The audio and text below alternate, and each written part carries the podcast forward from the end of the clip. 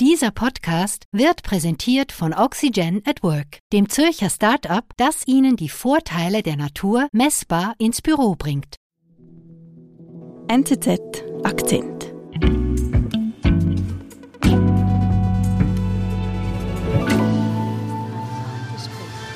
Österreich heute. Die News aus Österreich. 18 Uhr, schönen guten Abend. Es geht um René Benko. René Benko hat sich mit der Signa-Gruppe ein Imperium aufgebaut. Bekannt wurde er durch den Kauf von Galeria ist der Karstadt. Mitbesitzer von Globus. Daniel, was ist da los? Ja, wir reden vom Tiroler René Benko, einem 46-jährigen Geschäftsmann. Lange galt er als gewissermaßen der Immobilienkaiser. Er wurde als Genie bewundert, weil er hat es aus relativ einfachen Verhältnissen zum Selfmade-Milliardär gebracht, indem er im deutschsprachigen Raum ganz viele Immobilien zusammengekauft hat. René Benko, österreichischer Großinvestor, besitzt über seine Signa Holding Doch sein Immobilienreich Signa droht nun zusammenzubrechen. Doch jetzt hat sich gezeigt, Benko hat sich übernommen. Viele sind auf ihn hereingefallen. Niemand wollte wahrhaben, niemand wollte sehen, dass sein Imperium wahrscheinlich auf Sand gebaut war. Der schillernde österreichische Geschäftsmann René Benko ist gescheitert. Warum da so lange niemand kommen sah, erklärt Wirtschaftskorrespondent Daniel Imwinkelried. Ich bin Marlene Müller. Daniel, du bist ja Korrespondent in Wien. Wie präsent ist denn dieser René Benko hier? Ja, René Benko ist vor allem in der Innenstadt von Wien sehr präsent. Er ist der Eigentümer von, von diversen Luxusimmobilien. Ihm gehört beispielsweise das Luxushotel äh, Park Hyatt in der Innenstadt, dann auch das Goldene Quartier. Da hat es teure Restaurants, die Läden von Luxusbrands, aber auch sehr, sehr äh, schicke Büros. Also an Benko kommt man eigentlich in der Innenstadt von Wien fast nicht vorbei. Okay, dafür braucht man aber Geld. Wie ist er denn dazu gekommen? Ja, das ist eines der großen Mysterien, das, das René Benko umgibt. Er ist, er ist Tiroler, er kommt aus, aus einfachen Verhältnissen. Schulische Interessen hat er eigentlich nicht groß gehabt. Er war da relativ ambitionslos unterwegs in der Schule. Er hat angeblich oft gefehlt in der Schule. Er wollte eigentlich viel lieber Geld verdienen. Er ein, es scheint, dass er einen wirklichen Drang, es wirtschaftlich zu etwas zu bringen. Er hat dann begonnen, Dachstöcke auszubauen, zusammen mit einem lokalen Handwerker. Das war so gewissermaßen sein erstes Geschäft. Er verlässt die Schule. Angeblich ist er von der Schule geflogen, weil er zu viele Absenzen hatte. Und mit diesen Dachstöcken hat er dann seinen ersten, seine ersten Gewinne gemacht und die bildeten dann die Basis für weitere Geschäfte. Und dann wirklich sein erstes großes Geschäft macht er in, in seiner Heimatstadt Innsbruck. Dort kauft er 2004 das Kaufhaus Tirol, ein etwas heruntergekommenes Gebäude und er baut das eigentlich äh, mit der Hilfe des bekannten äh, Architekten Chipperfield, baut er das, das um Also mit dem Star-Architekten Chipperfield. Genau, mit dem Star-Architekten Chipperfield muss man sich vorstellen, er als sehr junger Mann, er baut eben dieses Kaufhaus mit, mit, mit Chipperfield aus.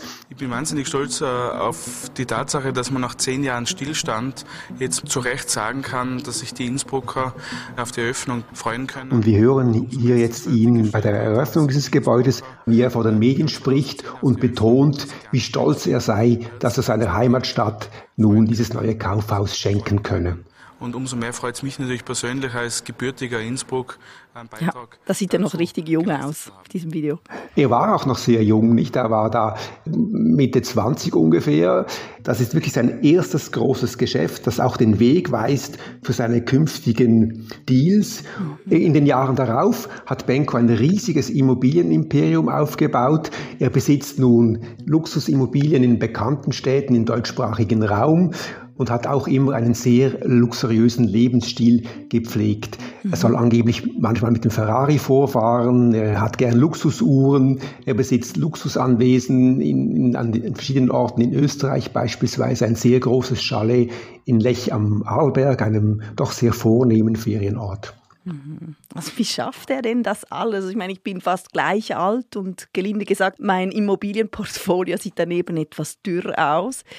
Ist der einfach viel cleverer als der Rest oder wie kommt das? Ja, es fällt wirklich auf, wie schon in jungen Jahren Mentoren auf ihn gesetzt haben und ihm Geld gegeben haben, um diese Geschäfte zu entwickeln. Das ist wirklich sehr auffallend. Da hat es viele reiche Geschäftsleute darunter. Sie sind bei ihm entweder Investoren oder sitzen in den Aufsichtsräten bzw. den Verwaltungsräten seiner Signa-Gruppe. Mhm. Darunter hat es wirklich sehr bekannte Unternehmer, sehr bekannte Manager, zum Beispiel aus der Schweiz Ernst Tanner, der Verwaltungsratspräsident des Schokoladekonzerns Lind und Sprüngli oder etwa Klaus Michael Michael Kühne vom Logistikunternehmen äh, Kühne und Nagel aus Deutschland, wahrscheinlich einer der wohlhabendsten Unternehmer Deutschlands. Und er, ihm ist es gelungen, eigentlich als, als junger Mann diese, diese gestandenen Geschäftsleute zu überzeugen, dass sie gemeinsam mit, mit ihm in Immobilien investieren sollen. Hm, wie macht er denn das? Das ist das große Rätsel. Wie, wie ist es ihm gelungen, diese Leute für sich einzunehmen? Mhm. Benko gilt als relativ charmant. Äh, man sagt von ihm, dass er, dass er gut mit den Leuten reden kann. Er habe geschäftliche Visionen oder klare Vorstellungen. Mhm. Wie gut René Benko vernetzt ist und was für ein Magnet er im gesellschaftlichen Leben ist, zeigt der Anlass, sein Herbstanlass, das Törkelen. Törkelen? Genau. Das ist eigentlich ein, ein, Brauch aus dem Südtirol, ein Herbstbrauch. Und er hat daraus eigentlich in Wien eine Tradition gemacht. Ein Erntedankfest, was jetzt auch in Wien Einzug gefunden hat. Die Fernsehstationen waren auch immer anwesend. Man, man sieht hier auch die Wiener Prominenz, also zum Beispiel der ehemalige Bundeskanzler Sebastian Kurz war da immer anwesend. Also es war wirklich ein, ein Anlass, wo man eigentlich, wenn man, wenn man etwas auf sich hielt, da musste man eingeladen werden. Weine, die feinsten Speisen und ein herrliches Ambiente. Und niemand geringerer ist Gastgeber, denn René Benko. Hm, der lässt sich ja richtig abfeiern, der Benko. Genau. Meine Frau lacht, weil die Menschenkenntnis meiner Frau mit dem siebten Sinn. Er strahlt, es ist ein Blitzlichtgewitter, ähm, aber es war ein Anlass zum Networking für ihn. Das Schöne ist, dass alle oder viele was wollen. Früher war es umgekehrt. Früher musste ich noch viel mehr Energie aufwenden und es geht natürlich jetzt alles leichter. Okay. Also Benko ist ein gewiefter Strippenzieher, kann man sagen. Eindeutig. Sein Beziehungsnetz, das ist sehr wichtig gewesen für seinen kometenhaften Aufstieg und dass er halt immer auch umschwärmt war von Geldgebern, von Politikern. Nur so konnte er eigentlich zu einem der, der größten, zu einem der mächtigsten Immobilienentwickler Europas aufsteigen. Okay. Und wie groß ist denn dieses Imperium zwischenzeitlich geworden von Benko? Das ist eigentlich wirklich sehr schwierig zu sagen. Es ist sehr groß, aber weil es eben so verschachtelt ist und nicht konsolidiert, ist es sehr schwierig in Zahlen auszudrücken, wie umfangreich es eigentlich ist. Es ist sehr komplex, es gibt verschiedene Miteigentümer. Äh, so viel lässt sich sagen. Es gibt da diese Gesellschaft äh, Signa Prime in diesem Imperium und die besitzt und bewirtschaftet Immobilien im Wert von 22 Milliarden Euro. Wow. Das ist wirklich sehr viel für einen privaten Investor. Sie hat mehr als 50 Liegenschaften und vor allem auffallend ist, dass diese Liegenschaften befinden sich eigentlich in allen Großstädten des deutschsprachigen Raums, also in Deutschland, Österreich und in der Schweiz und eben immer an sehr guten Lagen in, in sehr wohlhabenden Städten. Das ist gigantisch. Genau, aber er wollte noch höher hinaus. Seine Basis waren ja immer die deutschsprachigen Länder, also zuerst Österreich, dann Deutschland, dann am Schluss die Schweiz. Aber er wollte noch höher hinaus. Mhm. Und also ging er nach, ging er in die USA. Er kaufte in New York ein wirklich sehr bekanntes Gebäude, nämlich das Chrysler Building. Wow, okay. ein, ein, eigentlich ein New Yorker Immobilienjuwel, ein sehr eindrückliches Art Deco Gebäude, das wahrscheinlich fast, äh, das wahrscheinlich jeder, jeder Tourist und jede Touristin kennt. Wenn man da oben steht, überblickt man eigentlich Manhattan Manhattan, mhm. das Herz des amerikanischen Kapitalismus. Also das ist so ein bisschen Symbol. Wahrscheinlich, Benko wird sich wahrscheinlich gesagt haben, ich habe es wirklich jetzt, jetzt habe ich es wirklich geschafft.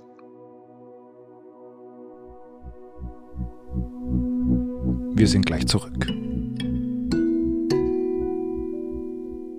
Ziehen Sie schon bald in ein neues Büro oder möchten Sie Ihr aktuelles Arbeitsumfeld etwas grüner gestalten? Bei Oxygen at Work erhalten Sie ein Pflanzenkonzept, das nicht nur gut ausschaut, sondern auch messbar die Büroluft verbessert. Für ein nachhaltig grünes Büro sorgen die Spezialisten von Oxygen at Work gleich selbst. Lassen Sie sich von realisierten Projekten bei Flaschenpost, Microsoft und Co. begeistern und sichern Sie sich Ihr smartes Pflanzenkonzept auf oxygenatwork.ch.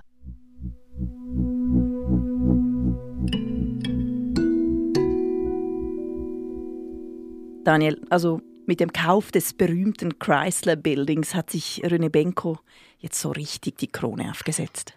Ja, eindeutig. Aber die Zeit war halt auch günstig für solche Geschäfte. Die Zinsen waren niedrig. Man konnte sich eigentlich zu guten Konditionen verschulden und immer neue Gebäude kaufen.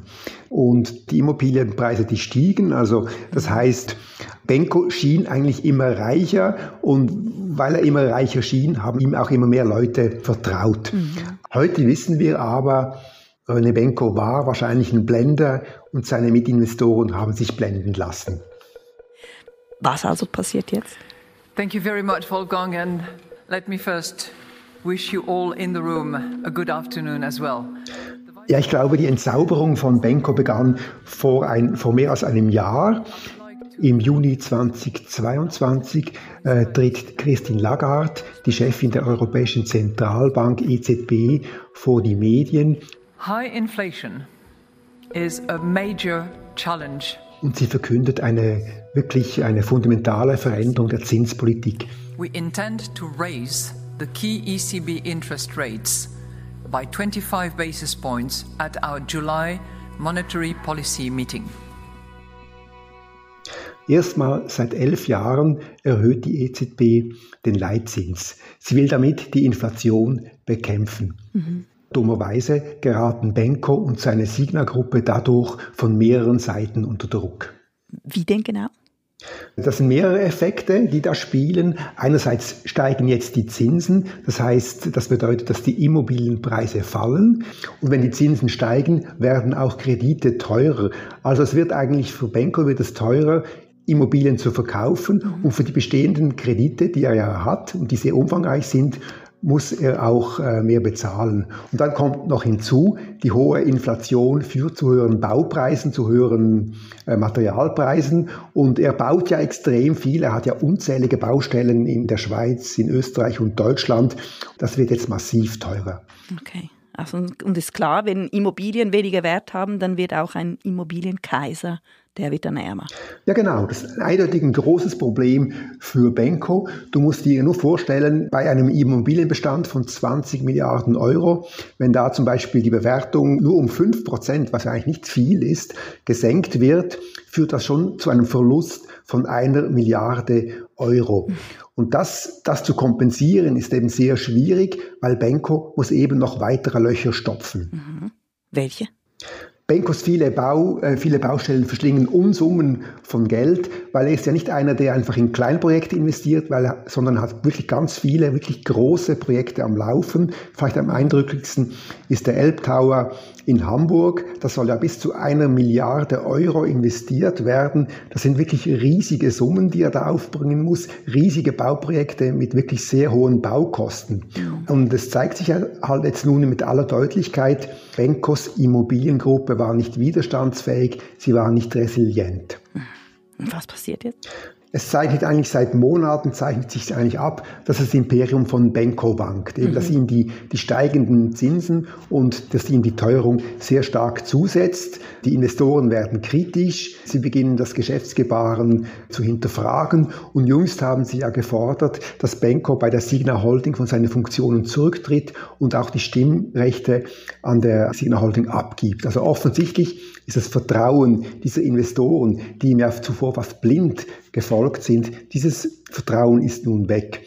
Und eigentlich letztlich wollen sie Benko jetzt loswerden. Also das heißt, in der Krise sucht man jetzt aber auch ein bisschen den Sündenbock, oder?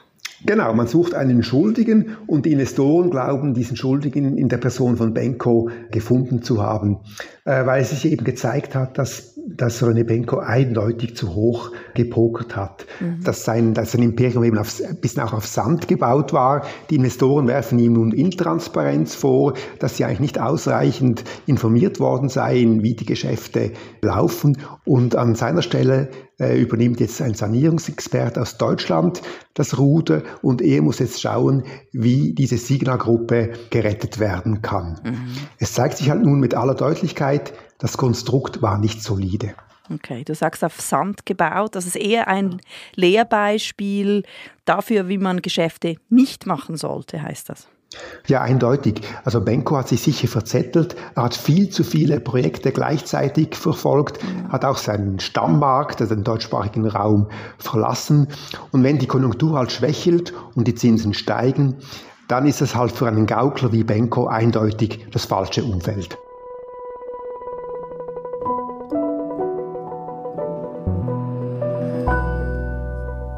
Liebe Daniel, vielen Dank und liebe Grüße nach Wien. Ja, ich danke auch dir. Viele Grüße nach Zürich. Das war unser Akzent. Produzent dieser Folge ist David Vogel. Ich bin Marlin Oehler. Bis bald.